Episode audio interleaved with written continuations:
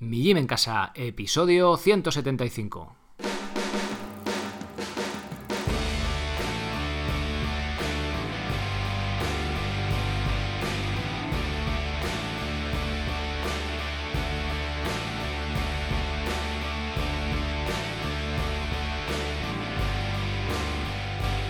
Muy buenas, bienvenidos a un nuevo episodio del podcast de Mi Gym en Casa, la radio donde hablamos de entrenamiento y de alimentación desde un punto de vista diferente e independiente. Soy Sergio Catalán de migymencasa.com, la web donde encontrarás las herramientas necesarias para entrenar de forma independiente en cualquier parte y sin apenas material, sea cual sea tu nivel. Estas herramientas son los programas de cardio y de fuerza, estos últimos basados en calistenia, es decir, en los que trabajaremos con nuestro propio peso corporal. Como complemento tienes diferentes cursos, pino, comba, liberación miofascial, subir la cuerda y hasta un programa sobre minimalismo en el calzado. Por ser oyente del podcast recibirás un descuento de 5 euros si introduces el código podcast en mayúsculas al hacer tu compra. ¡Comenzamos!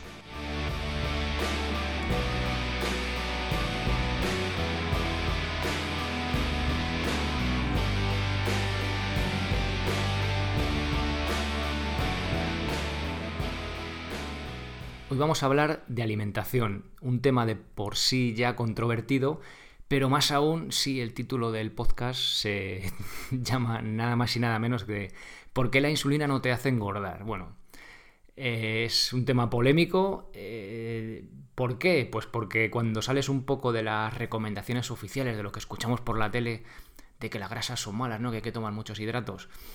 Nos solemos ir al otro extremo, en plan low carb es lo mejor, eh, a ver, es una estrategia más, funciona principalmente porque eliminamos azúcares y harinas refinadas, pero es lo mejor, la insulina es el enemigo. Bueno, vamos a ir un poco más allá, ¿vale? De lo que solemos escuchar, de que la insulina sube, se almacena en forma de grasa. Vamos a ir al paso siguiente. Hay muchos más pasos por dar, pero bueno, por aclarar un poquito más las cosas y por tener una visión más realista y más objetiva de, la situación, ¿no? de estas cosas bioquímicas de nuestro cuerpo que muchas veces nos quedamos a medio explicar y pues generan mm, confusiones, ¿no? Y nos quedamos igual con conceptos erróneos.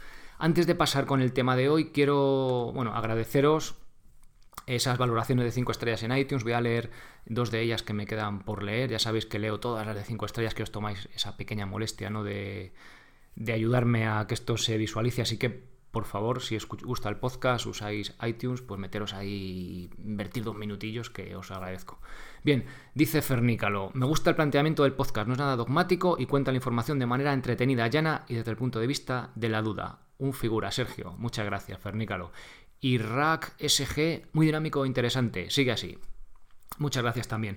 Bueno, pues viendo esto de dinámico, explicar las formas de las cosas de forma llana, entretenida, eh, es precisamente como quiero explicar este tema de hoy.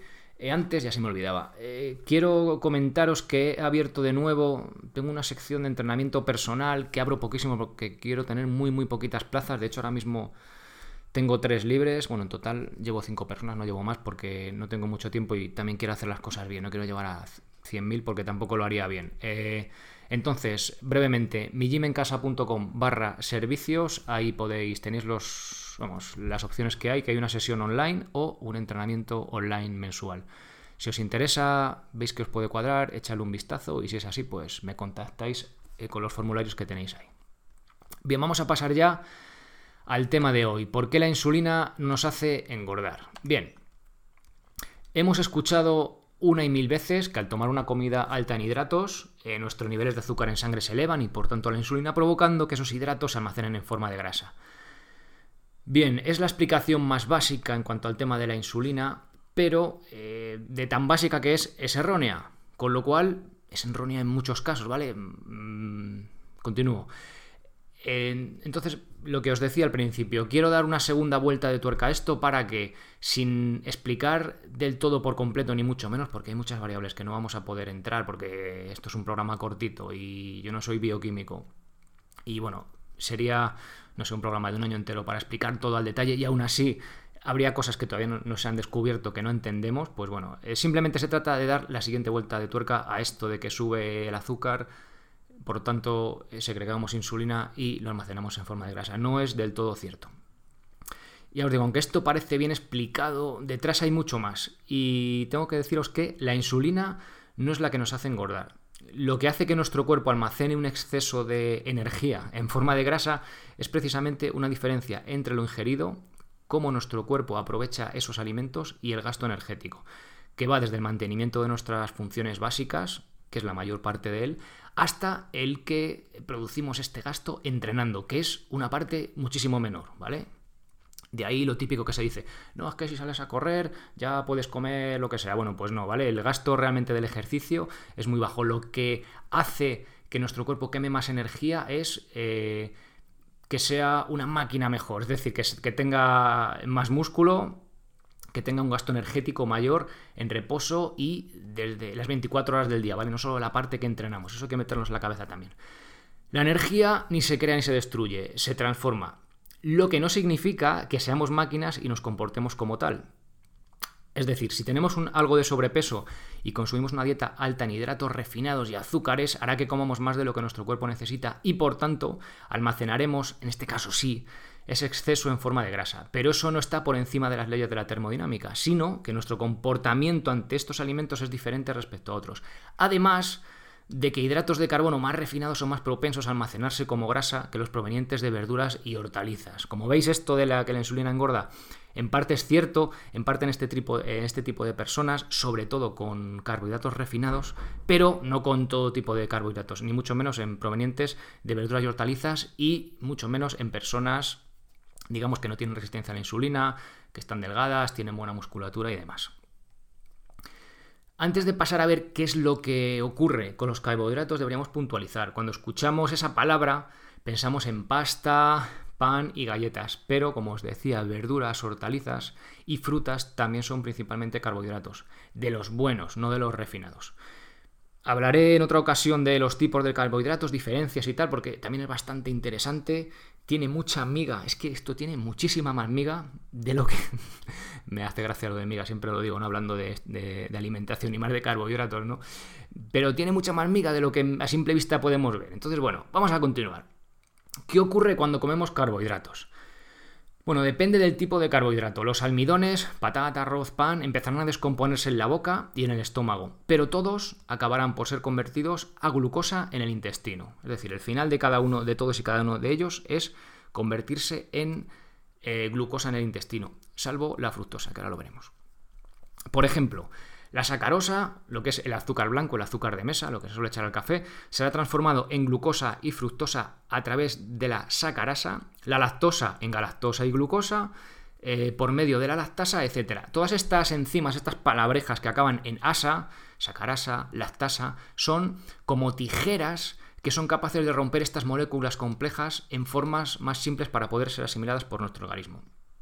Su carencia hace que podamos pues, ser intolerantes a algún tipo de estos azúcares. Por ejemplo, si carecemos de la tijera de la enzima lactasa, nuestro organismo no es capaz de cortar, de eh, digerir esa molécula de lactosa en galactosa y glucosa, ¿vale? Para poder asimilar esos nutrientes. Con lo cual, ¿qué pasa? Pues que puede dar problemas intestinales y demás, ¿vale? Eh, cosa curiosa, el otro día vi una caja de, leche sin lactosa y no es que no tenga lactosa, lo que hacen es que le echan lactasa, esta enzima, estas tijeras que os digo, para que eh, corte ella misma eh, pues las propias moléculas de lactosa en galactosa y glucosa para que pueda ser asimilada si no tenemos, si nuestro organismo carece o nuestro intestino carece de este tipo de, de enzimas, ¿no? que por cierto es más dulce aún, tiene un sabor más dulce. Bien, mención especial a todo esto, como carbohidrato requiere la fructosa, ¿vale? Que va directamente al hígado. Eh, si queréis saber más sobre este tipo de azúcar, echar un vistazo al artículo podcast La fructosa en los alimentos, buscadlo por ahí. Y bueno, ahí tenéis toda la información explicada, cómo se metaboliza y demás, ¿vale? El resumen de todo ese episodio, el de siempre, come alimentos, no comas productos. No hay problema con la fructosa de la fruta, sí hay problema con la fructosa contenida en bebidas azucaradas, azúcar de mesa y otros productos alineados. Bien, para hacer el ejemplo más sencillo de entender, pongamos que nos comemos una patata cocida, ¿vale? No valdría una patata frita de bolsa porque tiene más grasa que, carbohidrato, pero en calorías. Pero bueno, una patata asada al horno con un chorrito de aceite, bueno, se digeriría un poco más lento. Pero bueno, por hacerlo sencillo, una patata cocida, ¿vale? Un almidón. Bueno, en la boca empezaremos a descomponer ese almidón en azúcares simples, luego continuaremos en el estómago y a ello, fijaos este detalle, es que todo casa. Eh, a ello nos ayudarán las vitaminas del grupo B que tiene la propia patata. Una vez más, come alimentos. La naturaleza sabe lo que hace. Es decir, eh, carencias de vitamina B hacen que sea más difícil que nuestro cuerpo digiera los carbohidratos. Por eso, eh, la patata pues ya viene con vitamina D incluida, ¿no? Que no hace falta que echarle nada.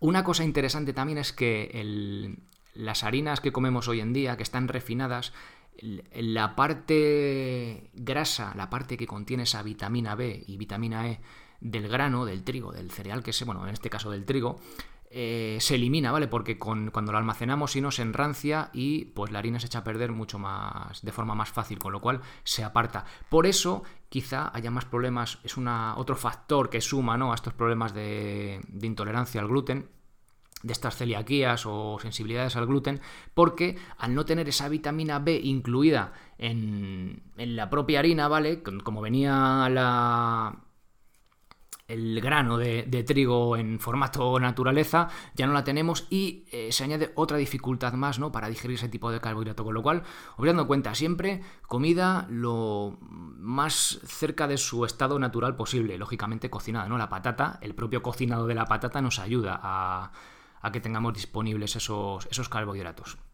Bueno, y de ahí del estómago pasará al intestino delgado, donde pasará a la vena porta, camino del hígado, y ya dentro del torrente sanguíneo en forma de glucosa. Es decir, ya tenemos en forma de glucosa esos carbohidratos dentro de nuestra sangre, ¿vale? Allá, digamos, podemos decir que ha entrado ahí en el circuito, ya ha entrado en nuestro cuerpo eh, de forma más, no solo de la, de la digestión, ¿vale? Sino ya de forma interna, interna a la sangre en forma de glucosa. Bueno, como os decía, del intestino a los órganos, ¿cómo absorbemos esta glucosa? Bueno, de, este intestino delgado va directamente al hígado, a través de la, de la vena porta, es decir, no va por ahí, sino que primero va al hígado, ¿vale? Curioso. De ahí al corazón a través de las venas hepáticas y la vena cava inferior. Y el corazón lo bombea por las diferentes arterias al resto de los órganos y tejidos. Todos y cada uno, aquí va a empezar un poco, voy a decir alguna palabreja, pero voy a aclararlo mucho para que me podáis seguir, ¿vale? Porque mm, tiene alguna palabreja, pero ya veis que es muy sencillo. Bueno, todos y cada uno de estos órganos y tejidos de nuestro cuerpo expresan GLU1 y GLU3, que son transportadores de glucosa que no responden a la insulina. Esto hace que con niveles de glucosa normales, o sea, niveles de glucosa en ayunas, la glucosa llegue a todas y cada una de las células de cualquier órgano o tejido en la cantidad que lo necesite. Con niveles de glucosa en ayunas, aunque no hayamos comido, en la glucosa, ¿vale? Llega a todos nuestros órganos en el cuerpo a través de estos transportadores, bueno, que la llevan o que la reciben o que se expresan, ¿vale? Llamarlo como queréis, GLU1 y GLU3, que hace que llegue la glucosa a todos y cada uno de los órganos. Y este es el motivo por el que no te morirás si no desayunas un día, ¿vale? O haces un ayuno de 24 horas o lo que sea, ¿vale? Bien, continuamos. Si no recibimos una carga alta de glucosa, con GLU1 y GLU3 nos apañamos. No necesitamos insulina y no entran en juego otros transportadores que veremos ahora de glucosa, ¿vale? ¿Y qué pasa después de una comida alta en hidratos? Bueno, cuando sube la glucosa en sangre después de una comida alta en carbohidratos y liberamos insulina, la explicación está de siempre, es por lo siguiente. El hígado expresa GLU2. ¿Os acordáis que ya expresaba todos, bueno, los órganos de nuestro cuerpo expresan GLU1 y GLU3, los que veíamos antes, o sea, los que funcionan con glucosa, con niveles de glucosa en ayunas, no hace falta insulina, para que esa glucosa se retire del torrente sanguíneo a los órganos, y el hígado expresa GLU2.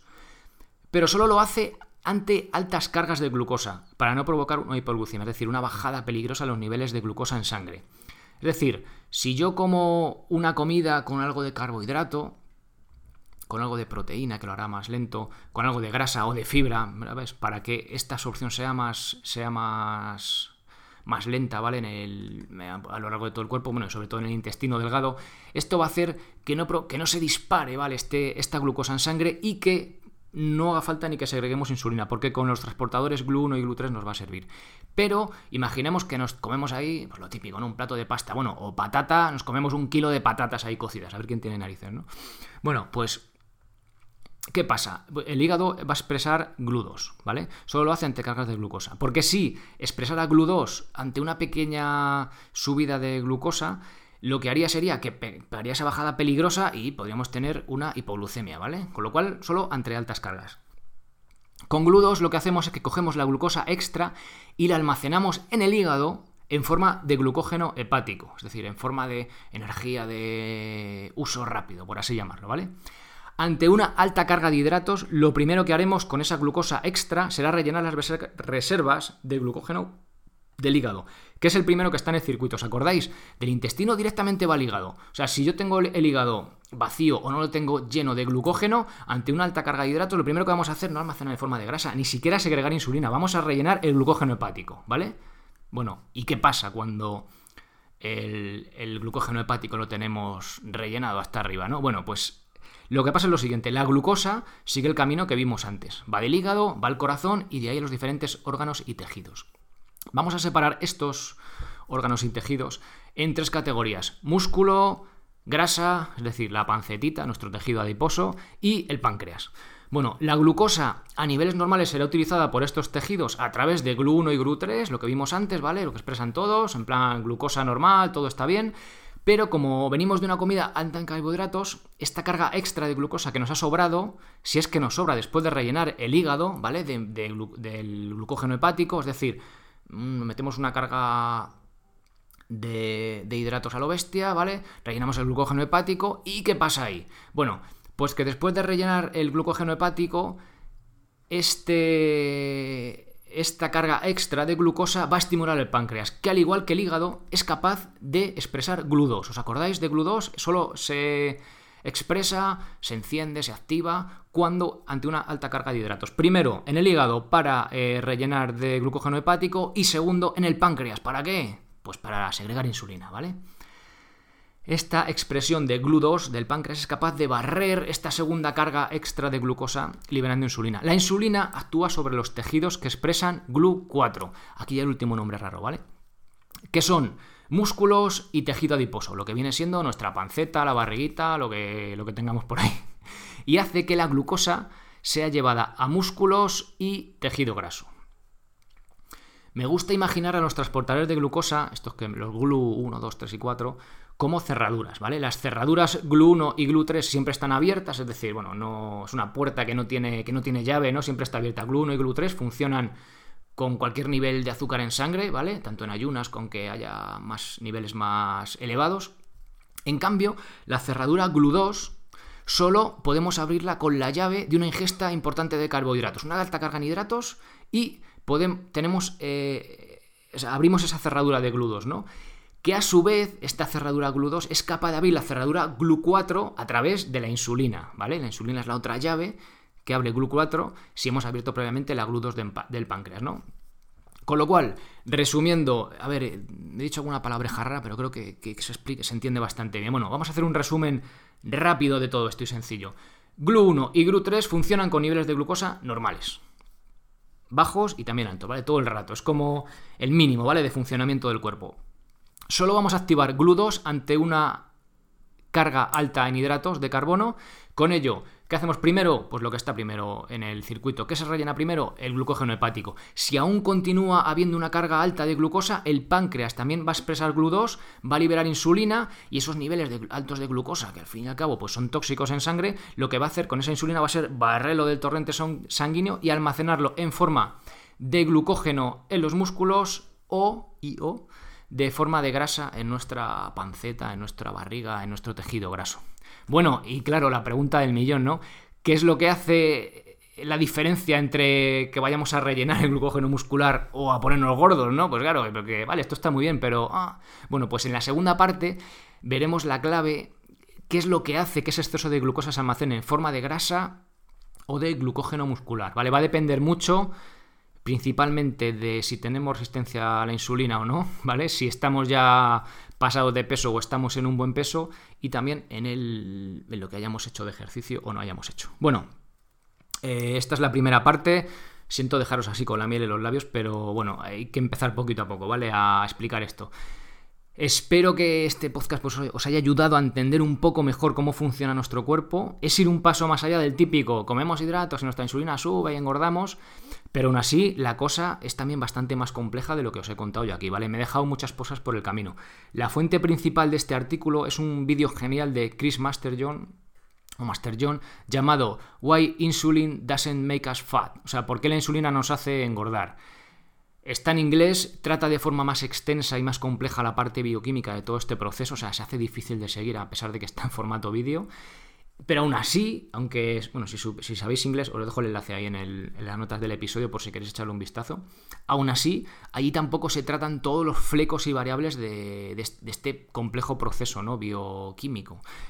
Aún así, eh, habrá cosas que no, que no, hayamos descubierto y que todavía permanecen pues en la sombra, ¿no? que no están del todo claras eh, también este tipo de proceso y demás. Entonces, bueno, simplemente hacer ese apunte de decir, he querido ir el siguiente, en la escalera del conocimiento o de la explicación, llamadlo como queráis, al siguiente escalón, más allá de por qué la insulina nos hace engordar, ¿vale?